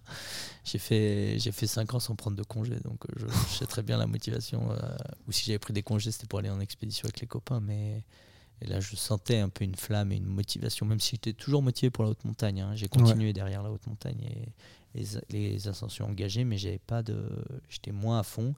Je me suis dit, mais ça n'a aucun sens pour moi d'être au GMHM, vu l'opportunité que c'est, et de pas être à, à bloc. Quoi. Ouais. Et donc, du coup, bon, parce que j'avais aussi des, des opportunités derrière et que je savais que j'allais pouvoir quand même continuer, mais à mon rythme, et bah, j'ai quitté le groupe euh, à ce moment-là. Et c'est que pour moi, ça a, été, ça a été confortable parce que je savais vers quoi j'allais. C'était pas, c'était pas stressant, c'était pas un gros saut dans le vide, etc. J'avais fait Ouais. mon temps, euh, je partais de moi-même, de mon plein gré. euh. J'aurais pu continuer. Hein. C'était pas à ce moment-là, les, les- les chefs m'auraient, repris encore quelques années, mais euh, voilà, j'avais fait mon, mon temps et derrière, je trouvais ça confortable de, de continuer à faire mes ascensions, mais au rythme où je voulais, quand je le voulais, etc. Sans... Ouais. En fait, à posteriori, moi, je m'en suis pas rendu compte parce que j'ai été hyper moteur, j'ai même été un peu leader du groupe à des moments. J'ai pas du tout subi la pression de devoir faire. Parce que pour moi, c'était naturel, etc. Ouais. Mais elle est pas si simple, en fait, cette, euh, cette place-là. Parce qu'en fait, quand tu intègres le groupe, bah, naturellement, malgré toi, même si les chefs te le font pas sentir ni rien, tu as l'impression de devoir porter quelque chose et de représenter quelque chose. Et du coup, malgré tout, surtout que là, nous, on sortait d'une phase assez faste où il y a eu beaucoup de belles réalisations. Ouais. Et bah, pour les, les gens qui arrivaient au groupe, etc., ils, ils avaient, ils se mettaient la pression de devoir faire. quoi. Et ça, ça peut être dur. Ça Mm. peut être difficile. Et je pense que rester au groupe euh, avec cette ambiguïté-là, c'est c'est compliqué si c'est pas intimement. Si toi, intimement, t'es pas vraiment motivé, quoi. Et bien, et bien à l'aise avec tout ça. Du coup, moi, c'est vrai que ça a été confortable, mais finalement, sur le coup, quand j'étais au groupe, je, je comprenais pas certains, certains membres du groupe qui étaient, pour moi, qui faisaient pas tant de choses que ça. Je disais, mais qu'est-ce que tu fais là? Enfin, qui, voilà, qui étaient pas à l'aise, etc. Et en fait, euh, c'est pas non plus tout beau, tout rose. Et ça convient pas à tout le monde. Ouais. Je comprends tout à fait. Ouais, c'est un, engagement au-delà de la, au- au-delà de les- de- du moment de l'expédition, c'est un engagement qui est énorme. Comme tu dis, euh, tu passes 5 ans sans poser de congé, c'est pas forcé, tu vois, mais c'est l'engagement que toi tu donnes, l'énergie, et c'est pour ça qu'il y, a un- qu'il y a un renouveau, puis un certain turnover. C'est que, bah, au bout d'un moment, tu tu t'épuises, pas pour forcément pour de mauvaises raisons, mais parce que c'est, ça demande tellement d'engagement dans la vie, dans d'une certaine manière les, les- les sacrifices, les risques que tu prends, le temps que tu passes, l'engagement, l'entraînement, tout ça qu'à un moment donné, bah, tu, tu, tu- tu souffles un peu, comme tu dis, tu aspires à d'autres choses aussi. Euh, Après, c'est marrant, c'est que c'était aussi moi ma vision de le faire et de le vivre. Et là, par exemple, Didier et Sam Moiti, ils sont toujours au GMHM à l'heure actuelle. Et ils n'ont pas le même rythme euh, qu'il y a 10 ans, que à leur début et que moi à mes débuts. Mais c'est juste que moi j'avais du mal. Moi je suis quelqu'un de. Je fais les choses à fond ou je fais pas quoi.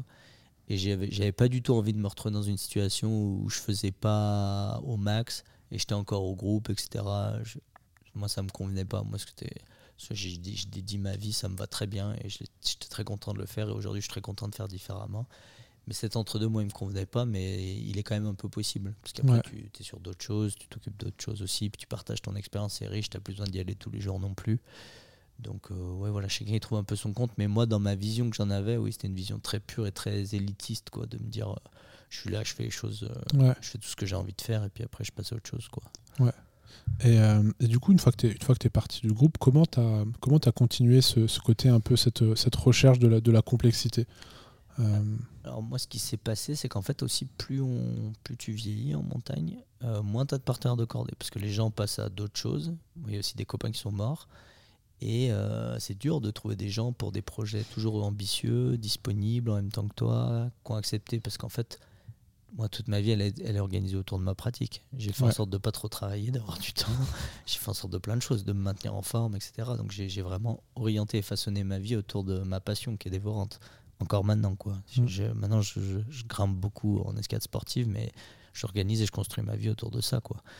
Et du coup, c'est dur de trouver des partenaires. Et moi, ce qui s'est passé, c'est que finalement, euh, grâce à Léo, en fait, hein, avec qui on s'est super bien entendu super bien trouvé sur la montagne, j'ai continué parce que d'un coup, lui est devenu un peu leader et c'est lui qui avait un peu plus le temps et les idées. Et puis moi, du coup, je, entre guillemets, je suivais, je prenais ma part dans les ascensions, mais en tout cas, c'est vraiment sa, motivation et sa nouvelle énergie qui a fait que j'ai continué et, on s'est encordé ensemble sur des projets, des ascensions choisies, mais des trucs toujours de choix. Après, c'est ça encore, même maintenant, bah, mon expérience, ma technicité, je l'ai. Donc si, si juste je suis en forme physiquement, je peux me relancer sur un projet plus, ou moins, plus ou moins ambitieux. Donc voilà, c'est vraiment la cordée pour moi qui, qui, a fait que j'ai continué.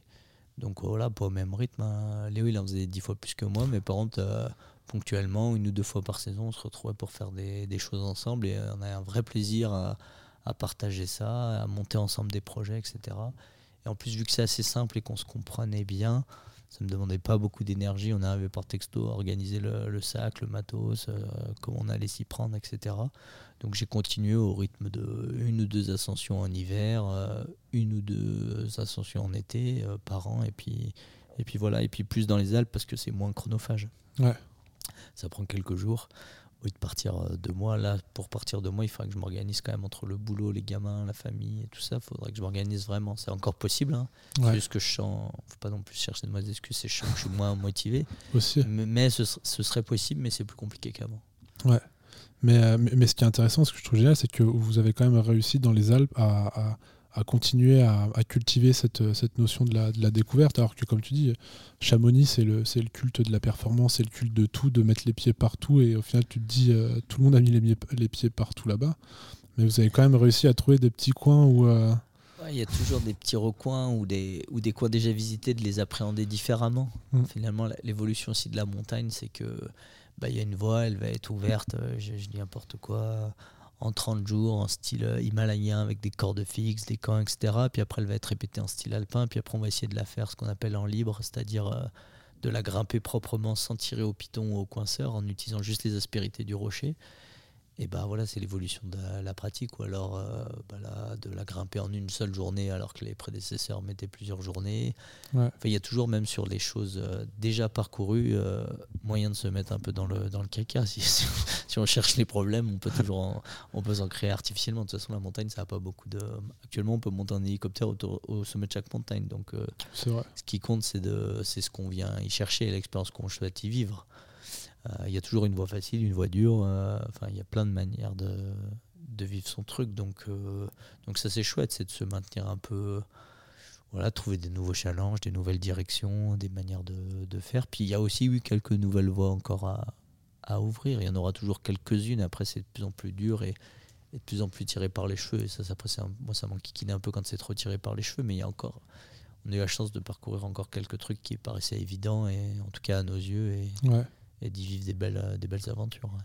Il y, avait une, il y avait une ouverture qui a été marquante et qui a été, euh, qui a été largement médiatisée, que vous avez faite, c'était dans, les Drus, si j'ai pas de conneries. Oui, Est-ce que, euh, tu vois, ben, pour, pour, les chamoniards et pour les connaisseurs, tu vois, c'est parlant directement et tout le monde arrive à visualiser. Mais est-ce que tu pourrais bah, nous expliquer un petit peu justement qu'est-ce qu'il y a d'exceptionnel dans, pas d'exceptionnel en tout cas de, de, de, différent dans ce que vous avez fait et de, et de mais si marquant pour les gens qui connaissent justement, tu vois. Après, donc les ascensions, c'est pas comme euh, une performance sportive, genre le 100 mètres, bah, il a mis 9 secondes, le tien a mis 9 secondes de 0,2 centième. Mm. Euh, la difficulté et tout ça, c'est assez abstrait, ça dépend de beaucoup de choses et c'est très dur de comparer les ascensions les unes aux autres. Et déjà, en général, ce qui fait la renommée d'une ascension, d'abord, c'est comment on la vend. C'est pour ça que les expéditions, c'est pratique, parce que les sommets, ils sont inconnus, donc on peut, on peut vendre quelque part ce qu'on a envie. Et souvent, en expédition, c'est une, une, exagération des chiffres. Et c'est ce qui fait qu'on va vendre une ascension, et ce qui va rester dans l'histoire, bah, c'est les traces qu'elle va laisser, donc les papiers, l'encre qui va couler ou les films montés.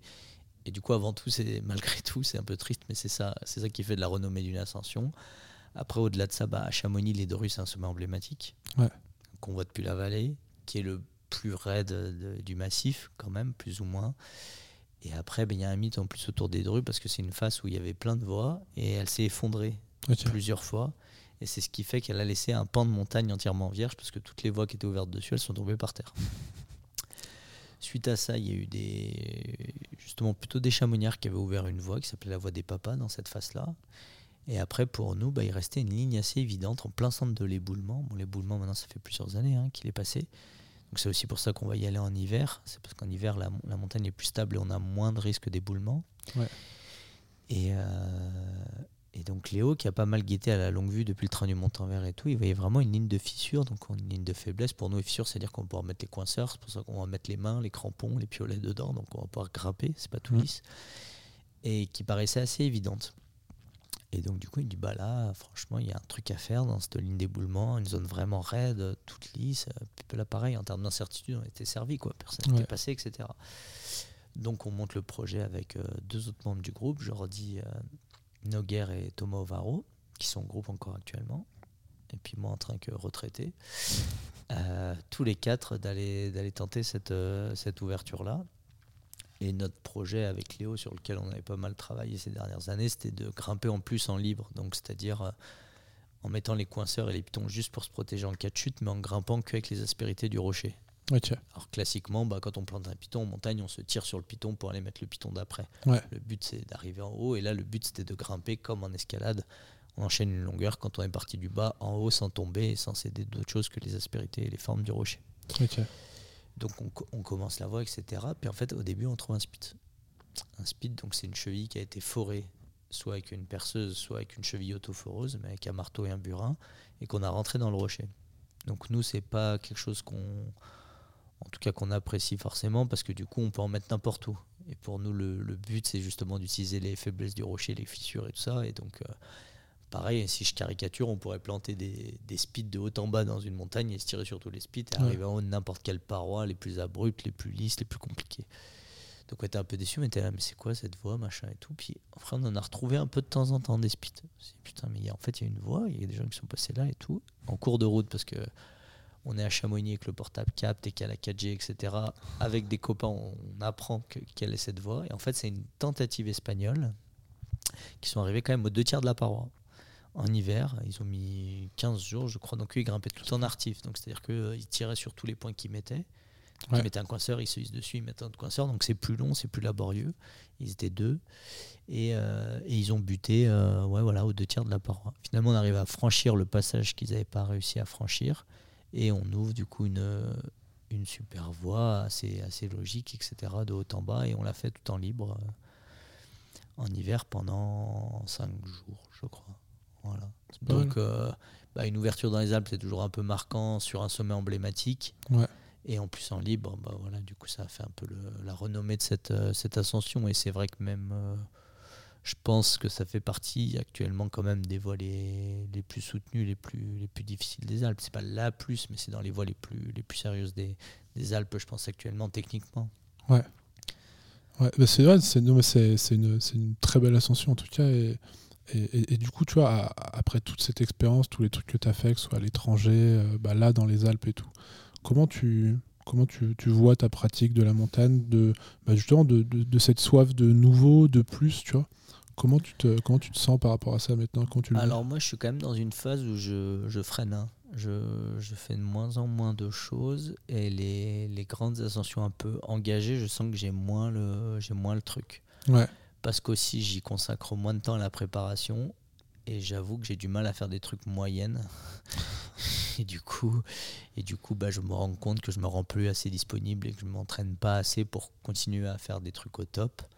Et du coup, je, je sens que là, sur les grandes ascensions alpines, euh, je suis en train de tourner la page, aussi pour des questions de risque, Mm. parce que j'ai été quand même confronté à beaucoup d'accidents autour de moi, donc je pense que j'ai déjà eu pas mal de chance.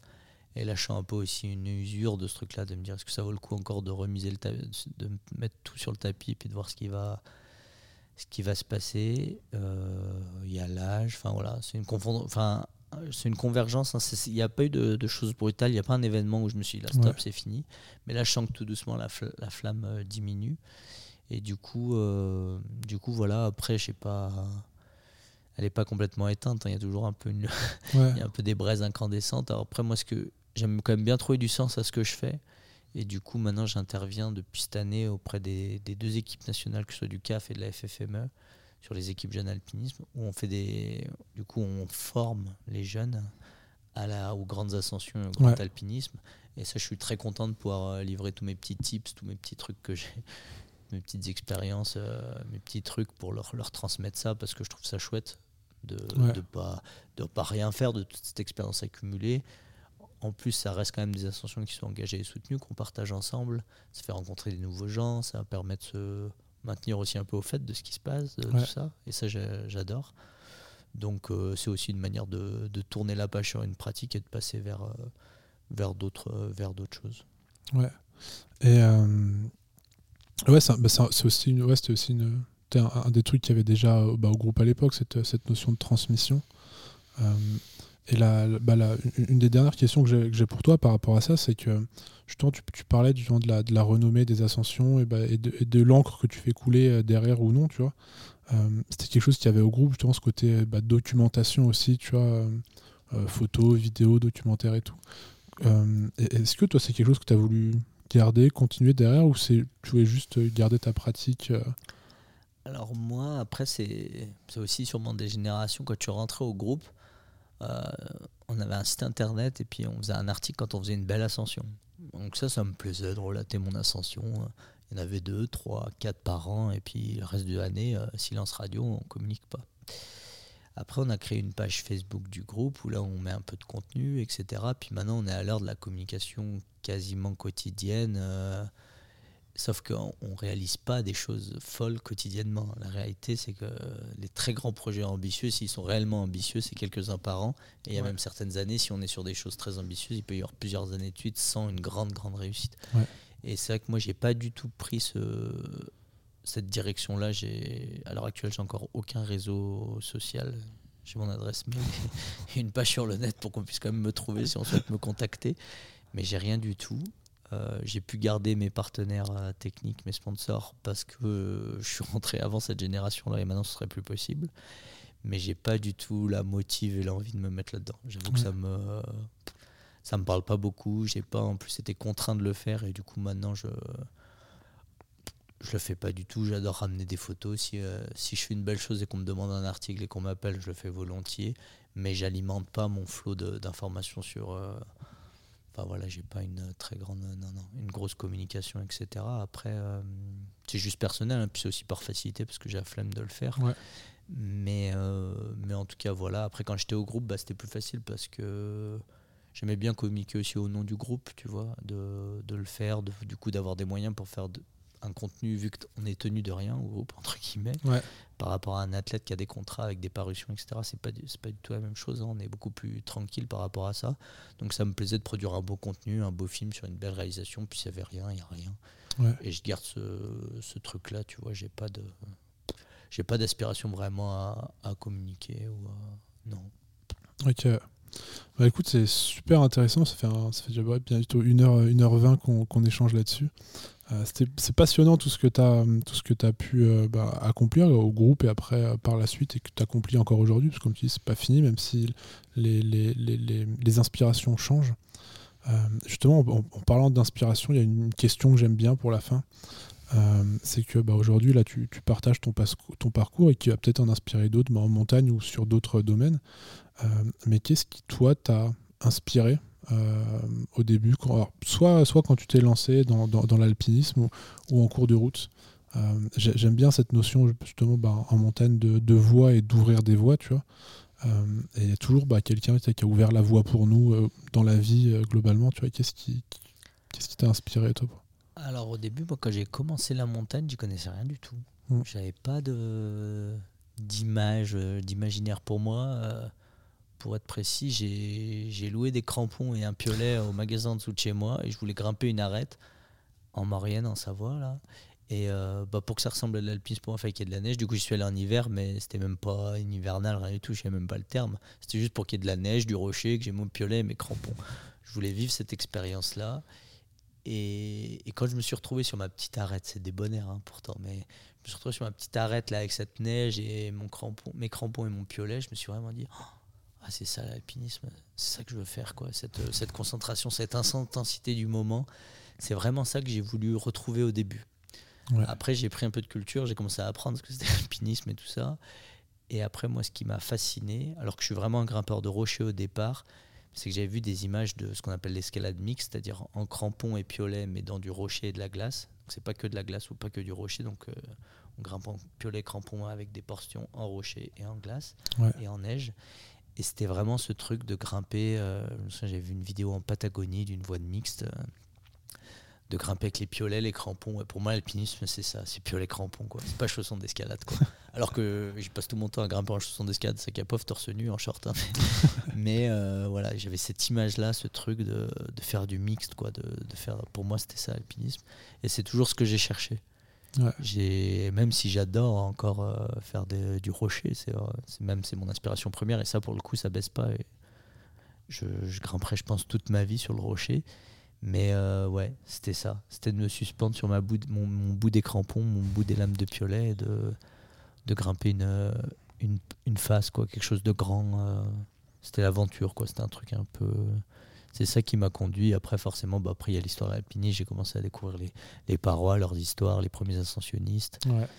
Euh, et forcément, quand je suis rentré au, au- à l'équipe du CAF, j'ai rencontré quelqu'un qui s'appelle Stéphane Benoît, qui est vraiment un très grand alpiniste français, et avec qui ça a beau- très vite matché. Et ça a été ma source d'inspiration pendant longtemps. Parce qu'après, lui, il s'est lancé sur des parois himalayennes. euh, C'est vers ça que j'ai tendu. Je pense que je partageais vraiment sa vision de la montagne, ou en tout cas, je me suis calqué dessus. Je sais pas dans quel Ouais. sens ça se fait. Et euh, ça a été mon inspiration jusqu'à un moment que je trouve ma propre voix qui m'était propre et, et où j'avais plus. euh, ouais, voilà, je faisais libre cours à mes, mes inspirations, mais je pense que ça a été un, vraiment un facteur déterminant. J'avais 20 ans quand je l'ai connu, quand j'ai commencé à comprendre ce qu'il avait fait comment il voyait les choses. Et du coup, c'était une grosse, grosse source euh, d'inspiration. Ouais. Voilà.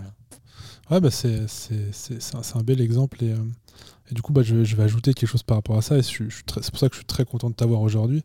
C'est que bah, je parle beaucoup d'inspiration dans ce, dans ce podcast. Euh, mais moi, bah, mes, mes, premiers, mes premières notions d'aventure et, de, et d'alpinisme, même si bah, j'ai la chance d'avoir un père qui est, qui est guide de haute montagne et qui, en l'occurrence, bah, à l'époque, euh, était au GMHM, à l'époque où tu étais. Euh, moi, mes premiers souvenirs d'aventure et tout, parce qu'avant, j'étais, j'étais gamin, quand mon père il faisait des ascensions, des trucs et tout ça n'avait pas de ça avait pas de valeur pour moi tu vois je connaissais même très peu la montagne. Euh, mais, mais, mais mon premier choc et mon, mon premier gros souvenir mon premier gros kiff euh, via l'aventure bah, c'était justement le film Darwin en fait. Et à l'époque bah, c'est là c'est ce jour là où je t'ai où je t'ai rencontré c'est que bah, moi mon père me racontait ça et tout je me disais ouais c'est, cool et tout. Je voyais qu'il y avait un engouement derrière mais je me rendais pas compte. Et, euh, et en fait bah, un jour mon père me propose de venir aux étoiles du sport euh, à la Plagne avec vous. Et et puis je comprenais pas, puis les étoiles du sport, pour, pour contextuali- contextualiser le truc, c'est un événement sportif avec des sportifs de haut niveau qui encadrent des jeunes. Et là-dedans, il y avait le groupe euh, militaire de haute montagne. Et, et- et je voyais des. Du coup, bah, vous, je vous connaissais enfin, de nom, mais j'arrivais pas à tâter ce que vous faisiez, tu vois. Euh, par contre, les sportifs de haut niveau que je voyais autour de moi, tous ces champions olympiques que je voyais à la télé, des, des, des- des sportifs dans tous les sens, du foot au judo, à la boxe, à la course à pied et tout, je les, je les voyais et eux, je les connaissais, tu vois. Et, euh, et, puis je voyais le rapport qu'ils avaient avec vous à l'époque, et puis je me disais, mais j'avais du mal à tilter. Et ce soir-là, il y avait eu bah, la diffusion d'une version du fil de Darwin. Euh, et puis là, j'ai- vu le truc, je me suis pris une énorme claque et je me suis dit, putain, mais c'est incroyable ce qu'ils font. C'est le premier film d'aventure que j'ai, enfin le premier documentaire d'aventure que j'ai vu, euh, que j'ai trouvé incroyable. Et, euh, et c'est là où j'ai vraiment compris, j'ai vraiment pris un, kiff pour ce truc et je me suis vraiment bah, découvert une sorte de, de passion à ce moment-là. C'était assez drôle pour moi de, de t'inviter dans ce podcast euh, et te, te faire part de ça. Euh, parce que bah, en plus de ça, bah, du coup forcément ça, ça, ça a influencé beaucoup de choses dans, ce que je fais, dans ce que je fais aujourd'hui via ce podcast. Euh, notamment, bah, tu parlais de l'Annapurna et ce que, je te disais en off juste avant de commencer, c'est que toutes les images que j'utilise pour euh, illustrer le podcast, bah, c'est des images que mon père a pris à l'époque là-bas du camp de base, que je trouve incroyable avec cette face qui est, qui est magnifique. C'est vraiment... ouais, c'est incroyablement beau. Euh, donc, euh, donc voilà, donc euh, bah, écoute, je te, je te remercie pour, euh, pour cet échange, pour le temps que tu m'as accordé. Euh, je te remercie bah, du coup pour, euh, pour, euh, pour tout ça. C'était vraiment un très bel échange, c'était vraiment, très, euh, c'était vraiment passionnant pour moi. Euh, J'espère que tu as passé un bon moment et euh, voilà. Bah, merci à toi. Merci Seb. Merci à toi l'aventurier d'être resté jusqu'au bout de cet épisode. N'hésite pas à laisser 5 étoiles sur ta plateforme de streaming préférée et à partager ce podcast sur les réseaux sociaux. Si l'épisode t'a plu, je t'invite également à aller découvrir nos autres invités. Pour aller plus loin, tu peux aussi t'abonner à la newsletter, me suivre sur LinkedIn ou Instagram. Tous les liens sont dans la description. Merci encore à toi et je te dis à bientôt pour de nouvelles aventures.